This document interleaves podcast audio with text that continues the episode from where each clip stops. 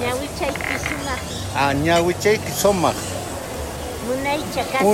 uñamichicha hina, ñawichan hina.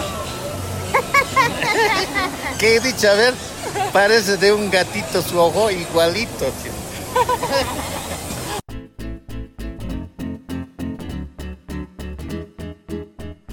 Poco de todo. Der Podcast mit Kati und Lina.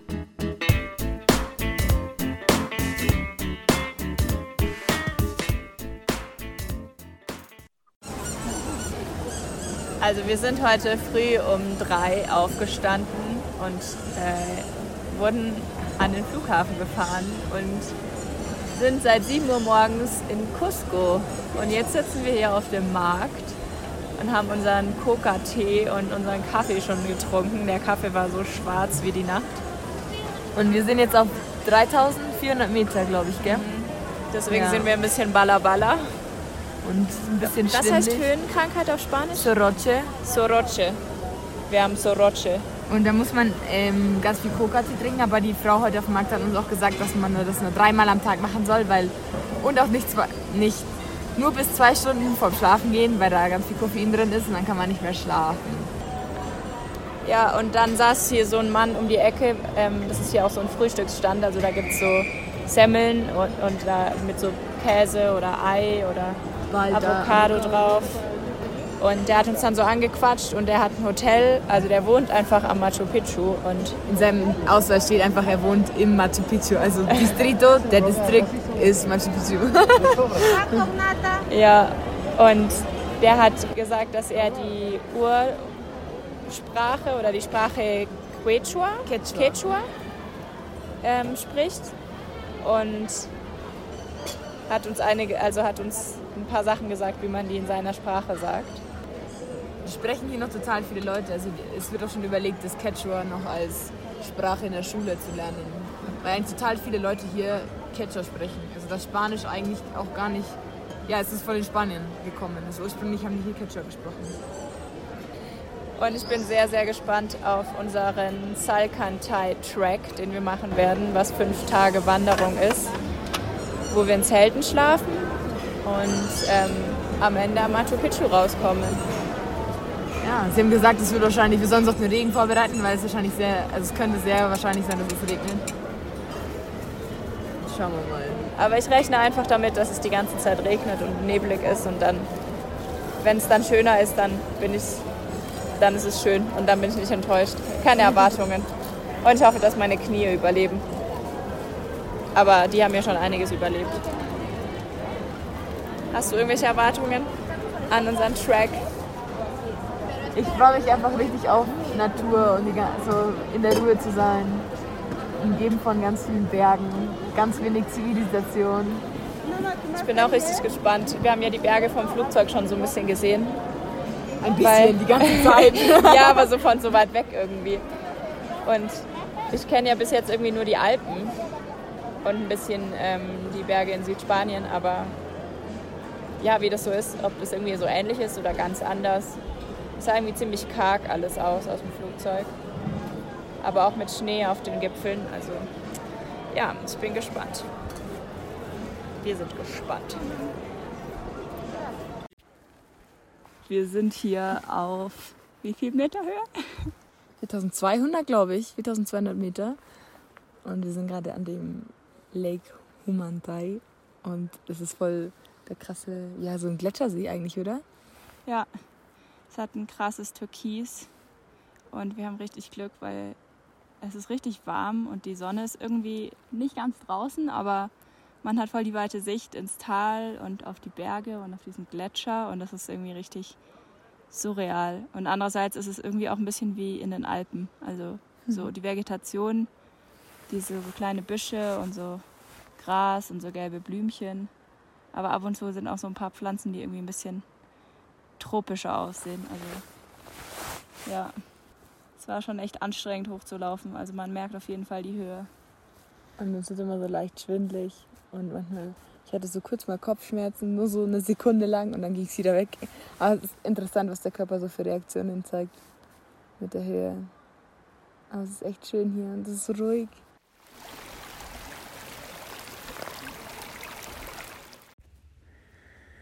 So, Tag 1 ist, geht dem Ende zu. Wir waren von dem Lakes sind wir dann noch einiges runtergelaufen. Ähm, war eine ganz gute Aufwärmung. Ja, war schon ganz schön anstrengend. Und dann nochmal hoch zu so einem, zu unserem Lager, wo wir dann auch richtig gut Mittag gegessen haben.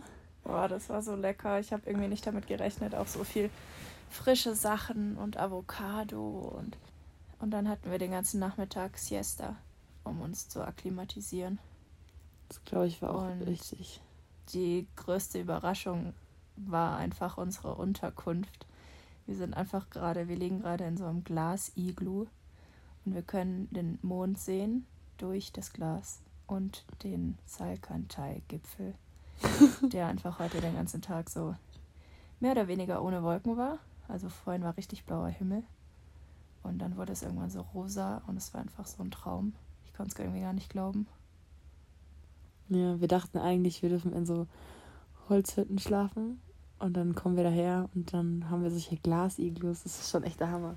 Und wenn der Mond nicht so hell wäre, weil es wahrscheinlich bald Vollmond ist, würde man noch die Sterne sehen. es ist einfach so hell. Und dann hatten wir noch um, um 6 Uhr hatten wir ein Happy Hour. da gab es dann Tee und Popcorn und, und Kekse und Kakao.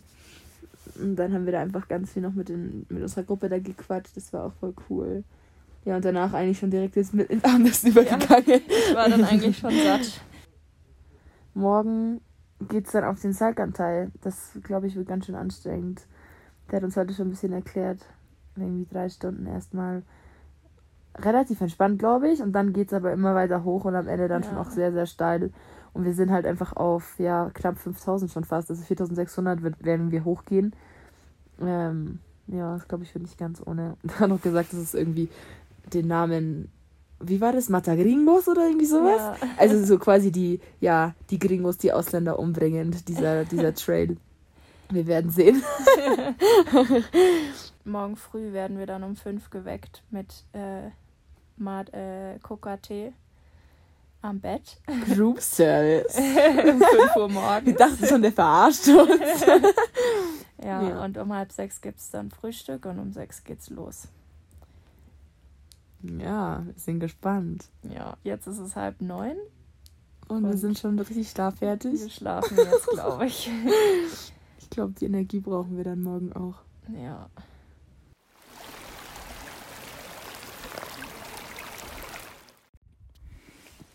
So, wir sind jetzt am höchsten Punkt unserer ganzen, unserem ganzen Track.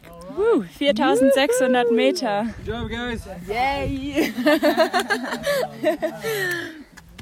Und es war schon anstrengend, aber es ging eigentlich. Es ging wie voll schnell rum. Ja, es ging richtig schnell. Und ich hatte es so wie gestern, dass man so fünf Schritte geht, dann wieder eine Erholung braucht und dann wieder äh, schon direkt wieder fit ist. Also es geht voll klar. Und das Wetter ist gut. Die Sonne scheint. Ja, der Berg ist ein bisschen mystisch mit seinen Wolkenschwaden, aber es kommt immer wieder mal ein bisschen was raus und es gibt krasse äh, kleine so Lawinen, die richtig laut sind. Also da denkt man sich, hm, lieber nicht auf diesen Berg hoch. Zum Glück gehen wir nur über den Pass. Yes, I wanna tell you thank you so much for survive. You did a really, really great job, you know. Clap for us, right? Bien, chicos. Well done, my friends. Fast potatoes. Somebody maybe knows something about the origin of the Incas people. Well, you know about the real origin of the Incas people. We have uh, many beautiful legends about that. But the most popular, the most classical legend is about the Manco Cápac and Mama Oju. According this legend said, you know, Manco Cápac and Mama Ojo emerged from the Titicaca Lake and then they were walking like a three, four days, you know, from the Titicaca Lake until Cusco City. And finally, those people, you know, you know, Cusco City is the capital of the Inca Empire, right? Mm-hmm. Okay, that one is the classic legend. You will hear it everywhere. But always don't forget Pachacute. That's happening in 1400. From Pachacute beginning Inca's history. Alright? Thanks to Pachacute, we have Machu Picchu, Sacsayhuaman, Pisa, Joyantaytambo, each Inca building around to the Cusco City. Pachacute. Apart that, my friends, I was saying to you that people are living in the highlands, in the mountains. Those people still believe in the costume, the tradition of the Incas people. Those people have a lot of harmony with nature. Those people never ever can destroy the nature. You know? Those people have a lot of respect to the nature. The Inca times, the Incas people domesticated llamas and alpacas. You know, those people were using the llama wool for fabricate some textile, some blanket, you know, the meal of the llama for like a food for eat. Everything was completely natural, right? In Inca times. The people living in the mountain, those people still to do that. Okay? Those people never ever can destroy the nature. Yeah? Apart of that, my family, you know, the Inca Empire, Inca Empire was connected by a network of roads which were essential for the efficient communication and administration throughout that territory. Inca times, the Incas people have it two different ways along the coast, the highlands, and one part of the jungle with 40,000 kilometers of extension in the whole Inca Empire. Those two different ways were the Capagnan and Runanyan. What does it mean that? Capagnan means a royal path, a royal trail. Actually, the Inca trail is the Capagnan, no? And the Runanyan, it's the Salcantay trail. Runanyan means alternative road, alternative trail, two different ways. Okay? As well, you know, Inca times the communication was very, very important for the Inca civilization. I think you know about that. Uh, about you know something about the Chasquis, maybe? Did you hear something about the Chasquis? The runners. The Chasquis were a young guys, young people. The Chasquis were trained for rapid, you know, running along the 4,000 kilometers, you know, in the whole Inca Empire. But the Chasqui just ran 20 kilometers, and each 20 kilometers was located a Tambo. What does it mean, Tambo? Tambo means a resting place with a spacious room like a lodging, okay? So, when the Chasqui is running to the next station, the Chasqui carried inside the small backpack we call chuspa in Quechua, a quipus. Is a countable system or, or Inca message, yeah, inside the small backpack. As well, the, the, the Chasquis carried a seashore trumpet we call pututu in Quechua, okay? A seashore trumpet we call pututu in Quechua. When the Chasqui is running to the next station, when the Chasqui is reaching to the next station, the Chasqui announced his arrival by sounding of pututu. It's like this. It's running, eh? don't stop. And then when the Chasqui is reaching to the next station, the Chasqui announced his arrival by sounding with his pututu, not two, three times. Two. This one alerted to the next runner who continued the relight. It was like a postal service, you know. Well, apart that, my family, we are here. We have uh, in front of us uh, the Salcantay snow mountains. Salcantay is a Quechua word, right? But like I told you, it's not original name. Probably in Inca times was another name. Nobody know about the royal name of these mountains. But Salcantay is a Quechua word. What does it mean, Salcantay? Salcantay means a wild mountain. Maybe the reason is because it's common to see the big avalanche. When we have a huge avalanche, it's going to produce a huge sound. Maybe it could be that the reason that people call Salcantay. The tip top of the Salcantay mountain is 6,300 meters, approximately. Okay. Another kind of offerings is the sacred coca. A ver, let me see. We'll find one coca lips. All right. This one, chicos, we call quinto. Three different lips. What does it mean? These, these uh, three different lips. In Quechua, we call the uh, Ujupacha, Keipacha, and Hanajpacha. No, I know it's very difficult to remember the different names in Quechua, right? I think it's gonna be more easy if you remember the three mystical animals, right? The Incas people choose For example, the snake, no, represent the underground world. This one, the puma, represent the present world. And this one, no, the condor, represent the sky, the heaven. Always, chicos, don't forget, you must to remember the number three was the K number among the Quechuas, among the Incas. For example, you know about Inti Raymi? Inti Raymi? No? Inti Raymi was the greatest festivity in Inca times. The Inti Raymi, the Incas people celebrate each 21st of June. 21st of June, in the sunrise, in the solstice, Pachacute sacrifice a baby black llama, you know? You know, when Pachacute bring a baby black llama with a knife, open the chest of the llama, life, eh? We have many coincidences, you know? Three different rocks, three different leaves, three different important mountains, three different mystical animals.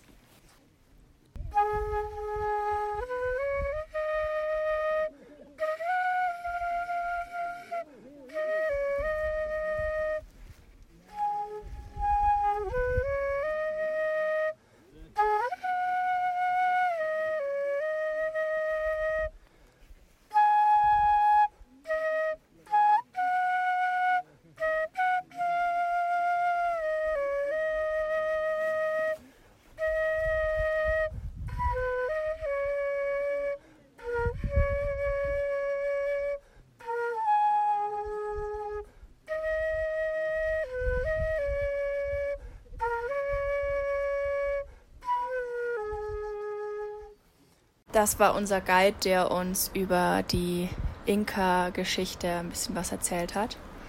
Und man muss ähm, seine Flötenkünste etwas entschuldigen, weil er sich diese Flöte erst vor zwei Wochen gekauft hat. Und dafür fand ich es schon ganz schön gut. Und die Stimmung kam rüber, sagen wir es mal so. Mm, Danach, also was man so geraschelt hat, hören hat, waren so Coca-Blätter. Und jeder hat drei Coca-Blätter bekommen. Und dann haben wir das, die unter drei Steine gelegt, die wir gesammelt haben. Und das ist irgendwie so ein Inka-Ritual. Kathi, weißt du noch, wofür diese drei Blätter standen? Das glaube ich hatte sogar auch erzählt in dem Audio. Das war ja für die Unterwelt, also die für die Schlange. Das Tier für die Unterwelt ist die Schlange.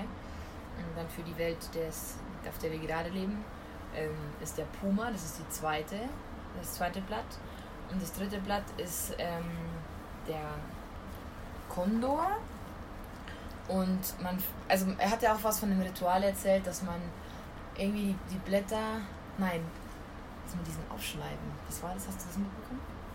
Ja, irgend so ein kleines, ah nein, ein, ein schwarzes Lama, ein kleines Baby-Lama, ähm, aufgeschnitten und dann erst ein Teil kam in die Erde, der andere Teil ähm, wurde, also der Körper von dem Baby-Lama wurde auf der Erde gelassen und der, die Innereien wurden verbrannt und sind dadurch dann ähm, durch den Dampf in die, ins Himmelreich. ins Himmel aufgestiegen. Also Genau. eigentlich so ein bisschen wie die christliche Dreifaltigkeit. Also drei sind auf jeden Fall immer gut. Ja, genau. Und dann haben wir ja wieder drei Blätter bekommen und dann mussten wir uns drei Steine suchen. Ähm, ich hoffe, ich habe das jetzt richtig gemacht. ich habe unter den ersten Stein, also einen an den Boden quasi, einen Stein drüber, dann unter, vor den zweiten Stein zwei und dann zwei Steine drüber, oder? Ja, genau. Und dann hat er da noch ein bisschen Musik gespielt und es war irgendwie richtig ein magischer Moment da mit dem Blick auf den auf den Salkantai und da, da war echt so ein, ja, so ein riesen Tal auch noch davor. Das war echt beeindruckend. Ja, und dann ging es bergab. Ja. 2000, 1800 Höhenmeter. Da haben wir auf dem Weg noch Mittag gegessen. In so einem kleinen dahin Dorf war das ging's ja fast. Ja. Und ähm, da waren so Frauen, die an so einem Brunnen ähm, so Innereien von einer Kuh ausgewaschen haben, also ein Magen und Därme und so. Das war irgendwie faszinierend. Dort drumherum liefen irgendwie so Hunde und Schweine, die irgendwie, oder so ein großes Schwein, was irgendwie natürlich Bock hatte auf dieses Zeug. Und es hat auch irgendwie nicht so appetitlich gerochen. Also es war irgendwie so ein bisschen, naja. Ähm, aber anscheinend benutzen die halt alles vom Tier. Ja, und dann ging es irgendwie weiter runter und auf einmal war man so im Dschungel gefühlt. Also es war voll warm dann und irgendwie voll die krassen Pflanzen und wir haben ganz viele Kolibris gesehen, die an so roten, tulpenartigen Blumen irgendwie den Nektar rausholen. Ja, aber meine Knie haben ganz schön kämpfen müssen. Also ich habe aber auch zwei Ibu 600 genommen. Also ja, wie ist bei dir die Stimmung? Ja, voll gut. Also ich war am Ende dann auch echt froh, dass es vorbei war. Der erste Teil, da bis zu der Pause nach eineinhalb Stunden oder so, bergab. Es ging ja echt eigentlich drei Stunden bergab. Ja. Ja, nach eineinhalb Stunden. Es ging voll, weil ich da irgendwie so gefühlt voll meinen Rhythmus hatte. Ähm, da so versucht ein bisschen mehr zu laufen und das nicht immer so alles abzufedern und das war richtig gut. Da war ich dann auch echt schnell unten. Und dann beim zweiten war dann aber echt auch irgendwie der Kopf zu, aber auch meine Knie haben dann auch irgendwann angefangen. Ähm, war dann auch einfach nur froh, wo wir dann gerade auf dem Campingplatz waren. Das war dann schon echt irgendwie heftig. Es ging echt sehr lange, auch nicht ganz ohne runter. Also es war schon echt, war dann einfach genug. Ja, Ja. jetzt sind wir hier in so einem Camping, das ist ein richtiges Campingdorf eigentlich. Also wo man so durchgelaufen ist. Und wir haben hier irgendwie mega die lustigen, wie so Reddachhütten, also so Dreieckshütten einfach, die vorne und hinten Glas sind. Was ein bisschen unnötig ist, dass sie auf beiden Seiten Glas sind, weil Gut gemeint. es würde auch reichen, wenn man Panorama in eine Richtung hätte und sonst niemand reingucken kann. Ja. Aber naja, ich bin gespannt auf unsere Nacht. Jetzt regnet es gerade. Also das haben wir auf jeden Fall mal super getimt. Heute hat es gar nicht geregnet. Es hat kurz geregnet auf dem gleich Dann haben wir direkt unseren Poncho rausgeholt, weil wir mussten ja auch unseren Poncho mal benutzen, wenn wir ihn schon gekauft haben. Und alle haben uns ausgelacht und eine Minute später hat die Sonne wieder geschienen und seitdem hat eigentlich fast die ganze Zeit mehr oder weniger die Sonne geschienen. Ja. Ja, Und die Laune ist eigentlich ganz gut. Ich Ja. finde auch von, von unserer Gruppe, wir haben einfach richtig Glück. Also muss Ja. man jetzt nochmal wirklich hier betonen. wir haben eine echt auch- coole Truppe. Wenn man die andere Zehnergruppe von unserer Großen anschaut, da sind irgendwie sehr viele Einzelkämpfer, so wie es aussieht, oder einfach sehr viele kleinere Gru- Gruppen. Und bei uns ist irgendwie jeder sorgt sich irgendwie um den anderen, die fragen nicht dauernd, wie es dein Knie geht. Ähm, der eine hatte dann von uns Kopfschmerzen wegen der Höhe. Da haben dann alle gewartet irgendwie und das ist echt richtig schön. Das macht nochmal viel mehr Spaß. Ja, voll die, voll die Gruppe, voll die Gruppendynamik. Und das Geilste jetzt gerade war, dass wir uns duschen konnten. Wir haben gerade schon gesagt, ähm, wahrscheinlich wäre es unter anderen Umständen die ekligste und schlimmste Dusche, die wir je hatten, weil sie einfach mega dreckig war und eiskalt. Aber nachdem man schon den zweiten Tag wandern war und einem eh warm war, war es einfach richtig wiederbelebend. Ja, richtig erfrischend. War richtig gut. Und morgen ja, geht es erstmal auch wieder ein bisschen bergab. Wenn man sich eigentlich dachte, wir sind doch schon eigentlich so viel runtergelaufen heute. Wir laufen mal wir lau nur noch laufen nochmal 800 Meter 800 runter. Höhenmeter runter. Ja, und dann abends, so wie wir das jetzt verstanden haben, kann man, so sind wir dann in Santa Teresa. Da sind dann so Hot Springs. Und Wassertemperatur, Wassertemperatur 40 Grad. Wissen wir noch nicht, ob wir da Bock drauf haben. Schauen aber wir schauen wir mal. mal. Ja, aber morgen wird es erst einmal ein bisschen entspannter, glaube ich. 16 Kilometer und nur 5 Stunden. Ja, vor allem halt nur bis Mittag, weil wir dann Nachmittag ja eventuell dann Genau. zu den äh, Hot Springs gehen. Also Santa Teresa ist dann nur noch auf 1550. Der tiefste Punkt unserer Tour.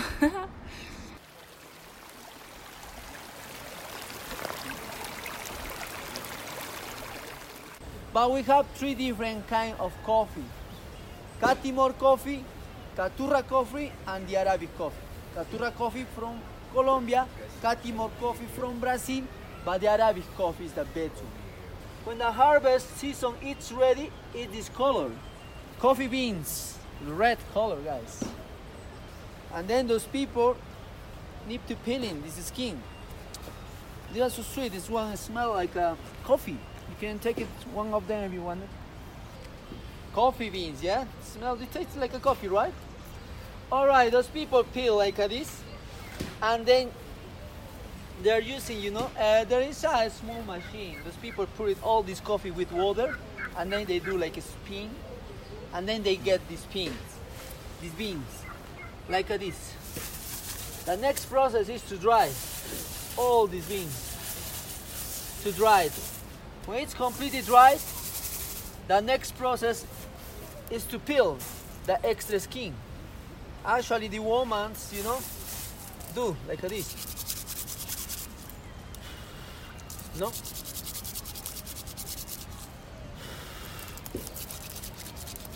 You need a lot of patience for this. but the people living in the highlands, those people have a lot of patience, you know.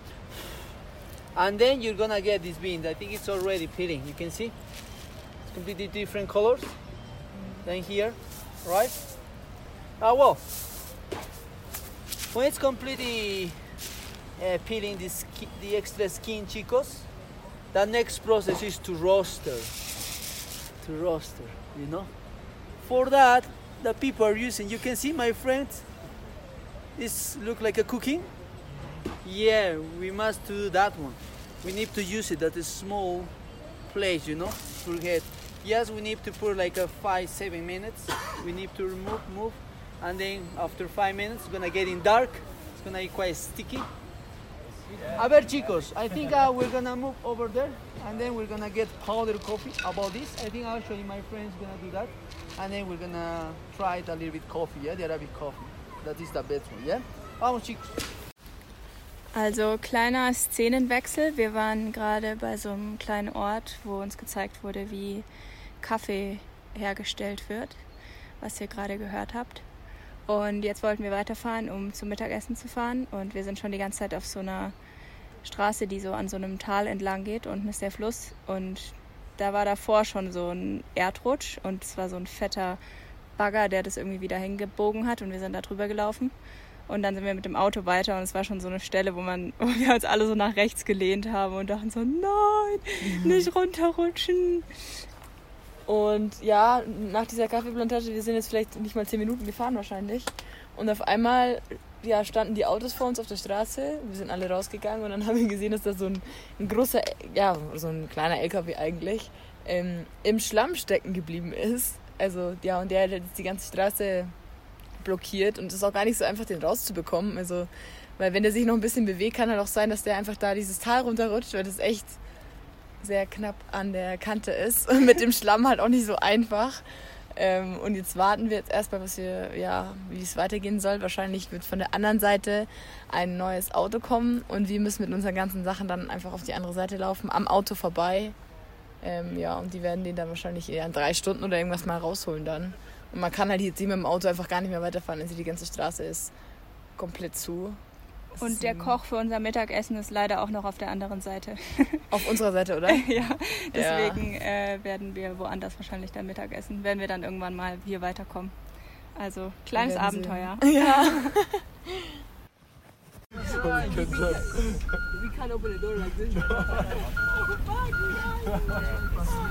Kleines Update, also wir fahren jetzt rückwärts, wie ihr vielleicht hören könnt, die ganze Strecke wieder zurück, die wir gekommen sind zu diesem Kaffee Place da, weil wir müssen noch warten, bis ähm, ein Bus, der von der anderen Seite kommt, von wo die Straße verstopft ist. Und es dauert 30 Minuten, aber 30 Minuten in Peru sind ein bisschen mehr als 30 Minuten. Deswegen fahren wir jetzt rückwärts diesen Weg zurück. Wir hoffen alle, wir überleben. Und ähm, ja, trinken noch ein Bier oder so und fahren dann wieder nach vorne. Also mal sehen.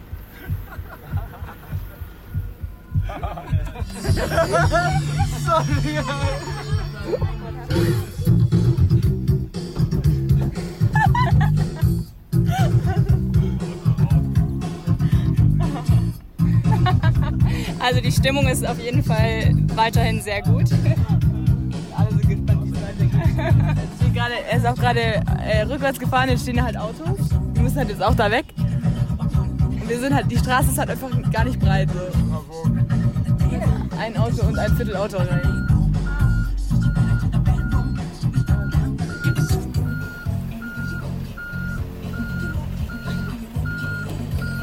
Erstes Auto ist passiert. Am ersten Auto sind wir schon mal vorbei.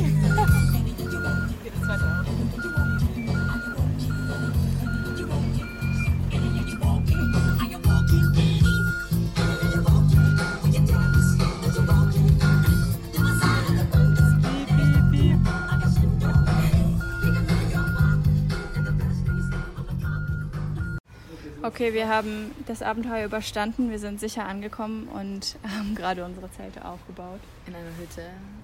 Und jetzt gibt es gleich Mittagessen. Ja, nach Mittagessen ging es dann zu den heißen Quellen. Und es war richtig schön. Dafür 10 Zoll ist der Eintritt. Und es war richtig schön hergerichtet. Also alles irgendwie so natürlich belassen und mit neuen Steinen, die aber irgendwie natürlich sind, äh, ergänzt. Und da gab es da so vier so Becken mit unterschiedlichen Temperaturen. Ähm, und das hat einfach so gut getan. Das war so richtig, ja, wie in so einer Therme. Wellness. Wellness, ja. Blick auf die Berge. Oh ja, mit Blick auf die Berge. Es war echt mega schön. Und da waren wir dann eineinhalb Stunden, was dann auch echt gereicht hat. Waren schon Ähm, leicht aufgelöst. Ja, schon äh, Schwimmhäute zwischen den Fingern. Und dann sind wir alle tiefenentspannt zurückgefahren zu unserem Campingplatz. Und da, ja, was haben wir denn da gemacht? Gechillt. Dann haben wir erstmal gechillt, ja getanzt. genau. Es gab erst mega spät Abendessen. Irgendwie war gestern so ein richtiger Partytag.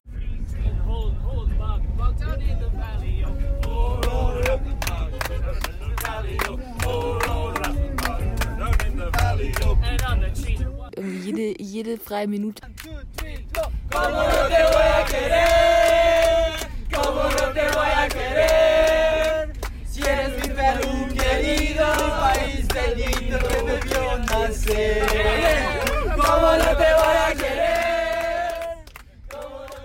Die anderen, die, äh, die andere Gruppe von uns, die musste noch ein bisschen auf ihren Bus warten, von den Thermalbädern zurück. Haben sie sich erstmal ein Bier gekauft. Auf wie auf den Berg und Obi mit die Ski. Auf wie auf den Berg und Obi mit die Ski. Eine in die Hütten und die Hände in die Höhe. Eine in die Hütten und die Hände in die Höhe. Tanzen mit die Hasel und einen Jagertee. Tanzen mit die Hasel und einen Jagertee. Oh ja, das ist schön. Oh ja, das ist Bier und Pringles. ja, jede freie Minute wird genutzt. À la claire branlette, à la claire branlette, j'ai sorti mon poireau, j'ai sorti mon poireau pour enculer Ginette. Ähm, ja, und dann sind wir, genau, da haben wir dann da ein bisschen gewartet. Jeder hat irgendwie so ein bisschen was gemacht für sich oder mit den anderen geratscht, Bier getrunken. Und ja, dann wurde es irgendwie immer mehr zur, zur Party.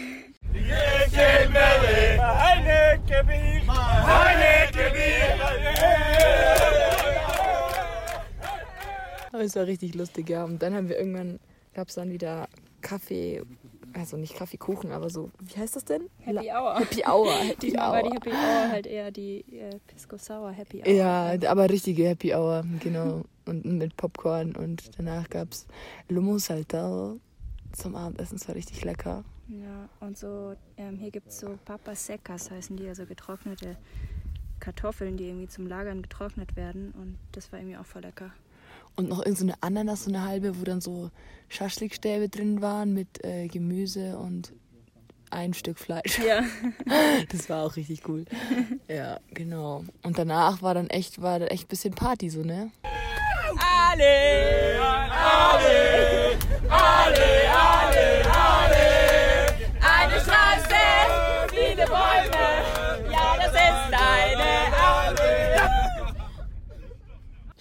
Da haben wir dann echt ein bisschen getanzt und ein bisschen geratscht. Es ging dann bei manchen auch echt lang. Ich glaube, sie waren irgendwann um halb eins dann im Bett.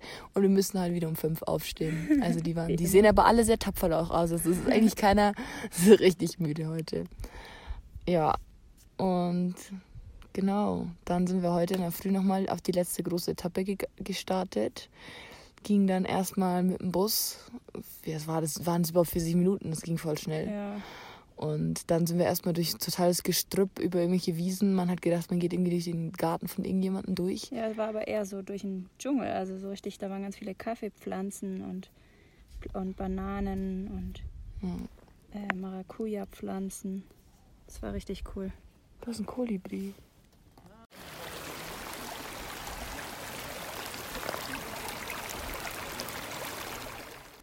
Hier hat uns Dara, der Ire aus unserer Gruppe, irgendwas über die Gesteine und die Erde und wie das dann alles in den Fluss geht und am Ende ins Meer und was das mit den ganzen Fischen zu tun hat. Und wir haben irgendwie nur die Hälfte verstanden. Aber er war Biologe und es klang alles sehr interessant. Vielleicht versteht es ja einer von euch und kann es uns erklären.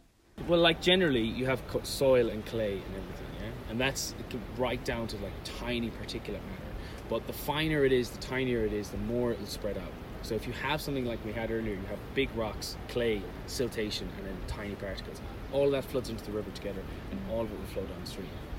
Um, so it just causes like problems down, down the road. But you can't see it happening initially. But if we went, you know, 50, 60 miles downstream here, in like know, however amount of time it takes for it to happen, if you have rivers or lakes where there's a lot of fish in it, and all that soil comes in or all the siltation comes in, if you kill off, let's say, the fish, and the fish are eating the plankton, and the plankton actually starts to bloom, and then you have loads of fucking plankton, and then that might stop all the sunlight coming through. So it leads to what's called um, eutrophication. Eutrophication is a single organism taking over an entire area. And then potentially, if it's really, really bad, that would kill off all the fish that's in the lake and then all the other organisms because only this one thing exists. So, like when you're up at the very top, the alpine lakes, the reason they're so clear is because there's nothing living in it. There's just absolutely nothing. But when you go downstream and you see the ones that are like the deep green color, that's loads of like phytoplankton and like, well, not just phytoplankton, but zooplankton as well. But that's what the fish live off, and that's the bottom of the food chains.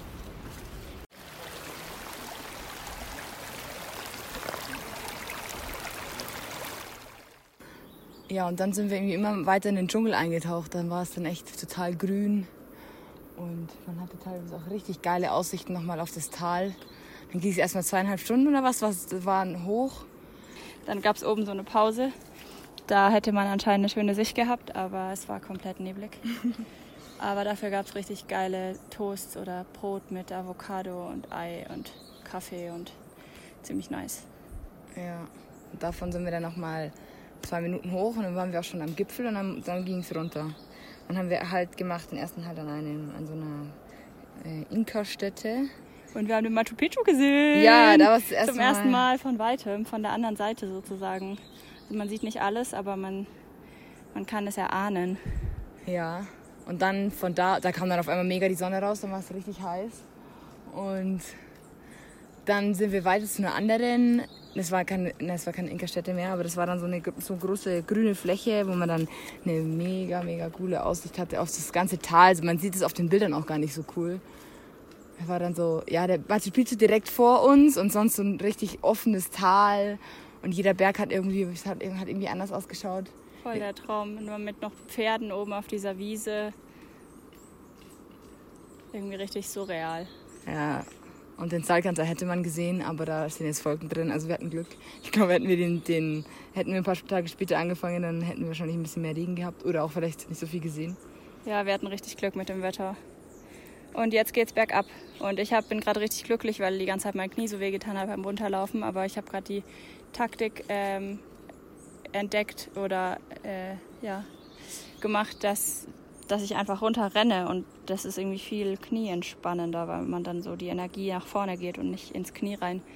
Mhm. Ja, und jetzt sind wir gefühlt schon irgendwie ziemlich weit unten. Sprinten wir gerade beide den Berg da runter. ja, wie, so, wie so Ziegen.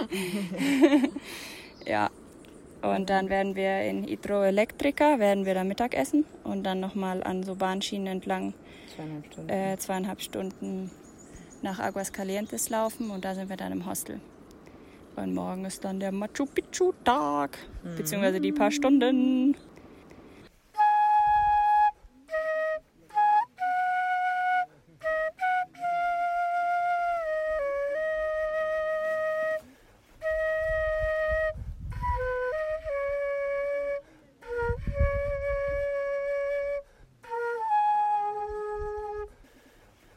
So, dann nach Mittagessen, das war dann auch schon gestern, äh, sind wir ja alle total kaputt angekommen, konnten es gar nicht erwarten, dass es endlich Essen gibt. Ähm, und sind dann danach an einen der schwierigsten Teile wahrscheinlich der ganzen Reise gegangen, eher psychisch als körperlich.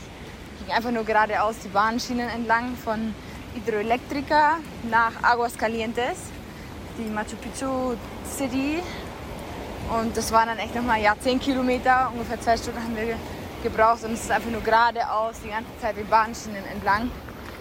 Und es war nochmal ganz schön hart. Und abends sind wir dann auch alle total kaputt im Hostel angekommen. Eigentlich ja geduscht, kurz im Bett gelegen, dann gab es Abendessen. Und dann haben wir noch was Snacks gekauft und dann ging es auch schon ins Bett, weil dann heute in der Früh hat um vier der Wecker geklingelt. Im Nachhinein hätten wir wahrscheinlich noch eine Viertelstunde länger schlafen können. Weil ja, haben sie sich dann beim Frühstück ewig Zeit gelassen und ging dann der Plan alles nicht so ganz auf. Und das in der Früh dann zu warten, das war ein bisschen nervig. Aber ähm, wie auch immer, wir sind dann von Argos Calientes, von unserem Hostel, hochgelaufen auf den äh, Berg, wo Machu Picchu ist. Ähm, das war dann nochmal eine Stunde Dauerberg hoch, Treppensteigen. Und es hat so geschifft. es hatte die ganze Zeit, hatten wir so Glück mit dem Wetter. Und jetzt am letzten Tag hat es in der Früh uns ein bisschen, ich will nicht vermiest sagen, aber ja, war okay, weil immerhin war es der letzte Tag und alle waren, naja, wir gehen eh auf Machu Picchu, also war schon okay. Und dann waren wir halt komplett durchnässt, alle oben. Ähm, haben dann auch die erste Zeit gar nichts gesehen, weil da der Nebel drin hang. Man, man musste seine äh, Vorstellungskraft ein bisschen nutzen. Alle hatten richtig traurige Gesichter und es war dann auch irgendwann voll kalt, weil es halt geregnet hat und man dann rumstand und ja, es war zwischendrin irgendwie nicht so gute Stimmung. Nee, ging ja noch so der Wind und irgendwie die ganzen klammen Sachen und ah, hat auch nicht aufgehört zu regnen. Ja, da mussten wir erst ein bisschen die Stimmung wieder hochholen. Ging aber dann irgendwie doch ganz gut, weil dann auch die Sonne wieder ein bisschen rauskam und dann war es auch einfach wärmer. Das war dann schon wieder ein bisschen angenehmer. Und ich glaube, sonst war es dann, ja, die ersten hatten dann schon wieder Hunger nach dem kleinen Frühstück, das wir hatten. Und dann war es aber eigentlich auch eher so das Interesse und alle waren irgendwie doch ziemlich fasziniert. Obwohl man manchmal nicht so viel gesehen hat, aber ja, Lina, erstes Mal Machu Picchu. Ja, ich fand es richtig cool. Also am Anfang war es schon ein bisschen hart. Aber nee, ich finde es voll beeindruckend, immer solche Orte, die einfach so krass viel Geschichte haben und man sich dann, also ich stelle mir dann immer so direkt vor, wie das so früher dann aussah und die da alle so rumgewuselt sind und da irgendwie mit krassen Techniken, wo man zum Teil immer noch nicht so richtig weiß, wie die das gemacht haben, so fette Steine, das waren dann zum Teil so, ja, riesige Brocken einfach, wie die die da irgendwie bewegt haben und da ihre Häuser draus gebaut haben. Und diese ganzen ähm, Geschichten dazu und ähm, mit den Bergen und ja, also es ist auf jeden Fall ein ziemlich magischer Ort, der irgendwie sehr, eine sehr schöne Atmosphäre hat. Wobei mein insgesamtes Fazit ist, glaube ich, trotz, also es war jetzt nicht, wir sind jetzt fünf Tage gelaufen und ich würde jetzt nicht sagen, das war jetzt so das Highlight. Also es war, waren zwischendrin schon auch sehr viel andere oder schöne, nicht unbedingt schönere, aber andere Highlights auch. Also jeder Tag hatte einfach irgendwie sowas Cooles. Und ja. Wäre sogar dann auch so ein Highlight gewesen, wo wir dann mit dem Auto nicht mehr weitergekommen sind, weil dann, ja. ja, das war einfach dann aus der Situation heraus, ist dann so eine Party da entstanden und irgendwie alle haben versucht, das Beste daraus zu machen und war dann einfach auch mega lustig. Oder gestern hatten wir nochmal einen Ort, wo man so eine richtig geile Aussicht hatte. Das war schon auch sehr beeindruckend. Also und ach, zum Beispiel genau das mit diesem Kondor-Tempel. Ähm, das war, also in der Inka, wie heißt das denn, Inka-Ära, war das so, dass die drei verschiedene Welten irgendwie so hatten. Eine Unterwelt, die Welt des, des Präsens und die Welt über uns.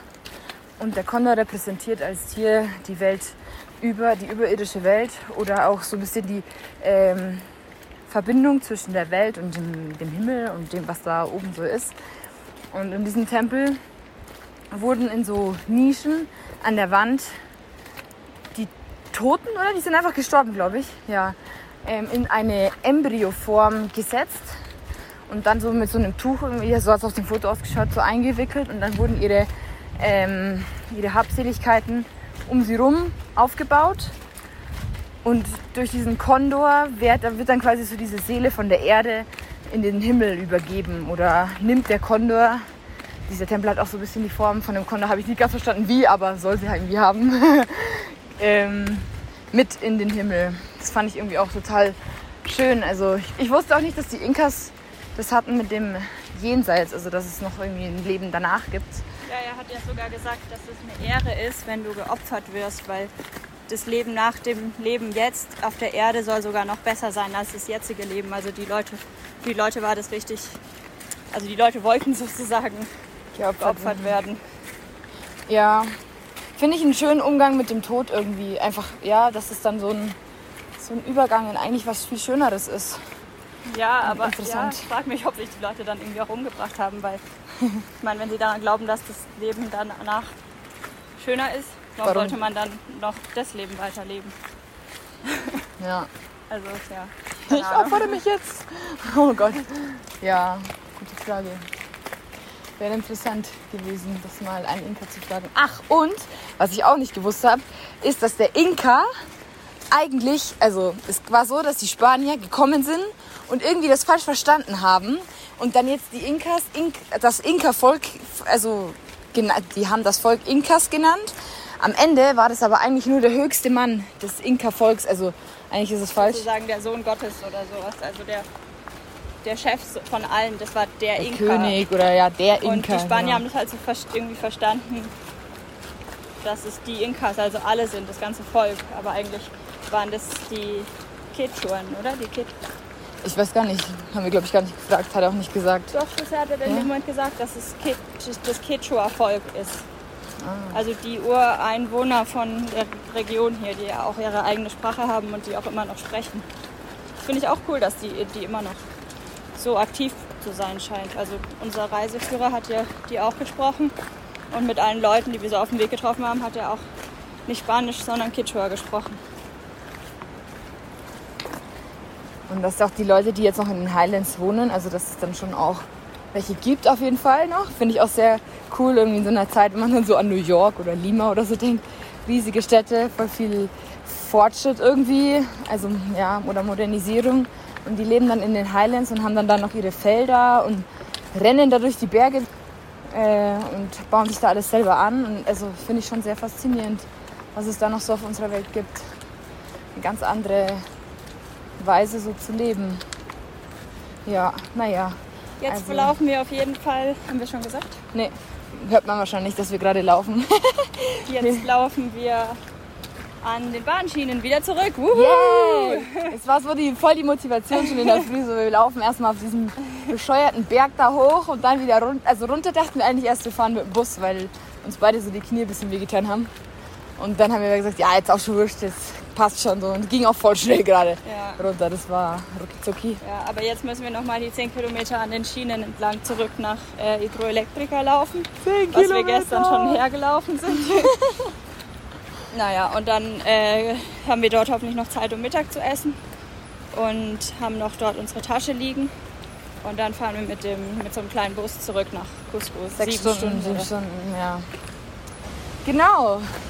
Dann sind wir jetzt auf den letzten Schritten unseres Salkantay-Tracks. Wuh, 75 Kilome- Kilometer. Ja, jetzt halt sogar mehr, wir müssen 85. mal noch ausrechnen, wie viele Höhenmeter das sind. Ja, wir, wir vermuten mal, wir geben noch ein Update, aber ich glaube, es waren 4000 oder so. Also es war schon einiges, was wir da hoch und runter gelaufen sind. Also wenn man hoch und runter alles zusammenrechnet, glaube ich, sind es mehr als 4000. Dann sind Keine ja alleine heute schon 800 oder so hoch und runter.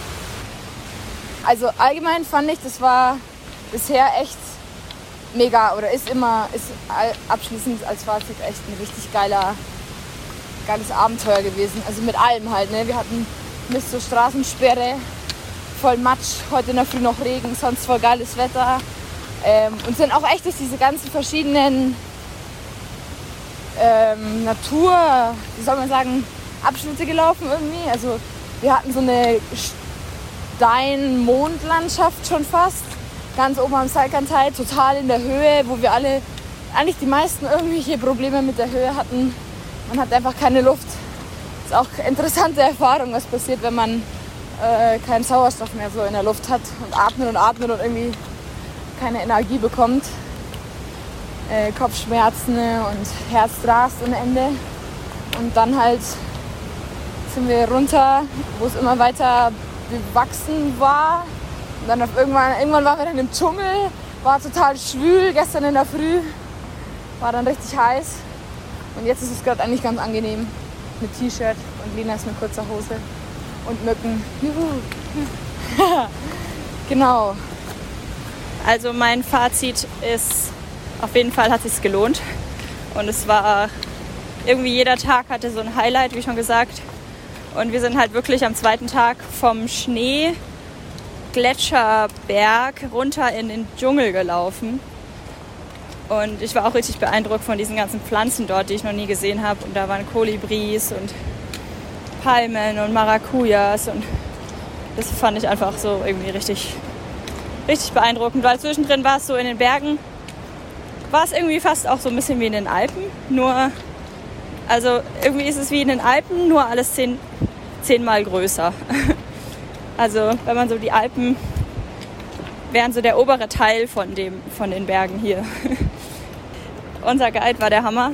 Der Steven, der war einfach mega lustig. Der, wir sind immer so abgekackt, weil der so, weil der immer so lustige dumme Sprüche gemacht hat und dann immer noch so danach so, ha, joking. Und dann hat er immer so geil gelacht. Und er hatte so eine Zahnspange und, und hat aber so ein breites Lächeln und der hat einfach irgendwie so richtig gute Laune verbreitet.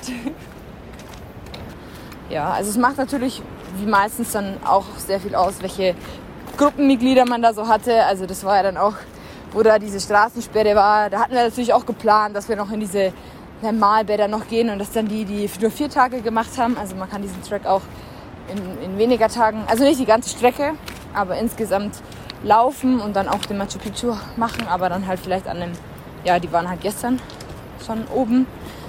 Ähm, die wollten eigentlich auch noch in diese Thermalbäder. Hat dann halt nicht geklappt, aber wir haben halt dann einfach das Beste draus gemacht und einfach, ja, die Iren, glaube ich, die sind immer für jede Party und jedes Bier, jede zehn Bier zu haben. Ja, also hatten wir auch sehr, sehr Glück. Und natürlich bin ich auch sehr froh um meine Reisebegleitung, dass Lina und ich das zusammen gemacht haben. Das hat auch voll geholfen. Da, wir kannten uns ja auch schon vom Wandern her so ein bisschen, wie wir da so sind und konnten uns da auch ganz gut motivieren. Wobei wir eigentlich nie solche Tiefs hatten, oder?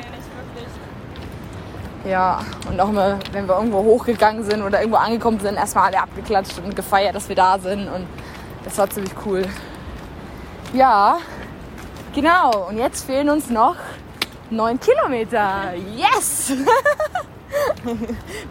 Und dann haben wir noch über ein paar Details aus der Geschichte des Machu Picchu gesprochen, die uns unser Guide Steven erzählt hat. Ich fand es auch interessant, dass es erst 1902 oder so äh, entdeckt wurde. Also irgendwie durch Zufall, irgendein britischer Forscher hat es irgendwie entdeckt. Also es sind ja gerade mal ein bisschen mehr als 100 Jahre. Ja, also es waren vorher zwei Familien, die da auch drin gelebt haben. Also eine Machu Picchu ist jetzt nicht nur das oben, was man dann immer so sieht, oder wenn man da auch jetzt ist, äh, was man ablaufen kann. Es gibt auch unten am Berg noch total viele so kleine ähnliche Ansammlungen von, von kleinen Häusern oder was auch Straßen, was auch immer. Ähm, da haben dann auch die ärmeren Leute gewohnt. Also oben, das, was man jetzt so besichtigen kann, was irgendwie hergerichtet wurde, ist auch eher die, die Oberschicht gewesen. Ja, und diese eine Familie hat eben oben gelebt, da, wo, was man gerade besichtigen kann. Und der andere Teil der Familie hat weiter unten gelebt oder ich glaube sogar auch in Urubamba oder so, also ein bisschen weiter weg auch. Ähm, hat sich wohl auch diese Stadt da so ein bisschen ausgedehnt und man hat einfach total viel auch noch nicht freigelegt, weil es auch ein Naturschutzgebiet ist, weil man da die Tiere ein bisschen schützen möchte. Was ich aber auch nicht ganz verstehe, weil halt hier so ein blöder Zug durchfährt, der übelst laut ist. Und eigentlich auch nicht, also wenn es ein Naturschutzgebiet ist, dann verfehlt das alles ein bisschen irgendwie den Sinn. Aber das ist so die Begründung. Genau, und dieser Bingen hat unten diese Familie da entdeckt, hat mit ihnen geredet und die haben dann halt gesagt, da oben wohnt noch jemand und der hat, glaube ich, sogar was ganz anderes gemacht auch. Der war auf der Suche nach irgend, irgendwas mit Eldorado, irgendwas mit Go goldener Tempel oder irgendwie so. Das Eldorado ist das, was, glaube ich, die Europäer immer gesucht haben in Lateinamerika oder halt die, die äh, Entdecker. Und das Eldorado ist so das Gold, die Goldstadt, also da, wo halt das ganze Gold ist. Und ich glaube, die sind davon ausgegangen, dass das irgendwie alles so in einem Ort ist. Aber das ist sehr wahrscheinlich überall in der Erde.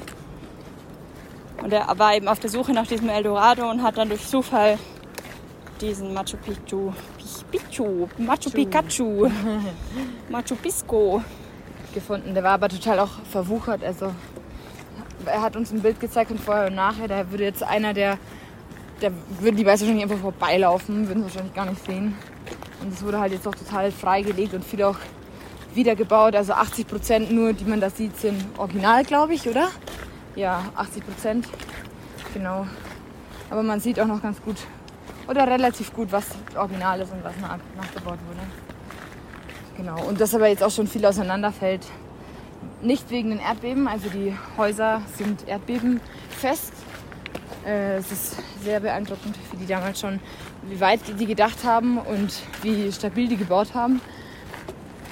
Ja, es geht um den Regen, also dass da so viel Regen manchmal ist, dass dann der Boden sich so aufweicht und dadurch diese Gebäude ein bisschen an Stabilität verlieren. Genau, also deswegen sind da schon manche Sachen auch ein bisschen kaputt. Haben manchen Wissenschaftlern schon einige Nerven gekostet, weil sie sich das nicht erklären konnten. genau.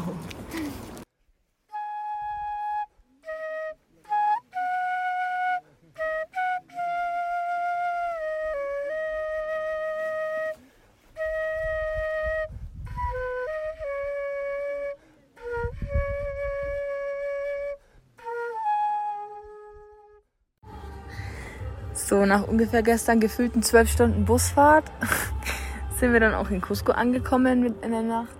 Es war noch richtig anstrengend irgendwie diese Busfahrt.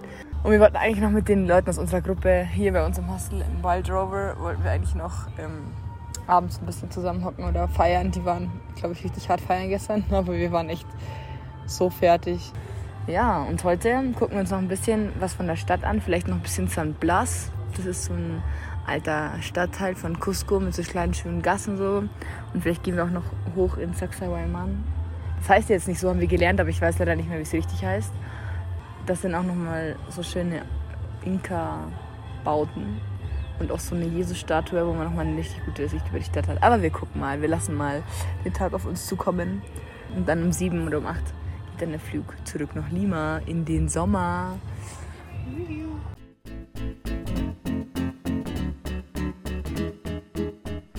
Poco de todo. Der Podcast mit Kati und Lina.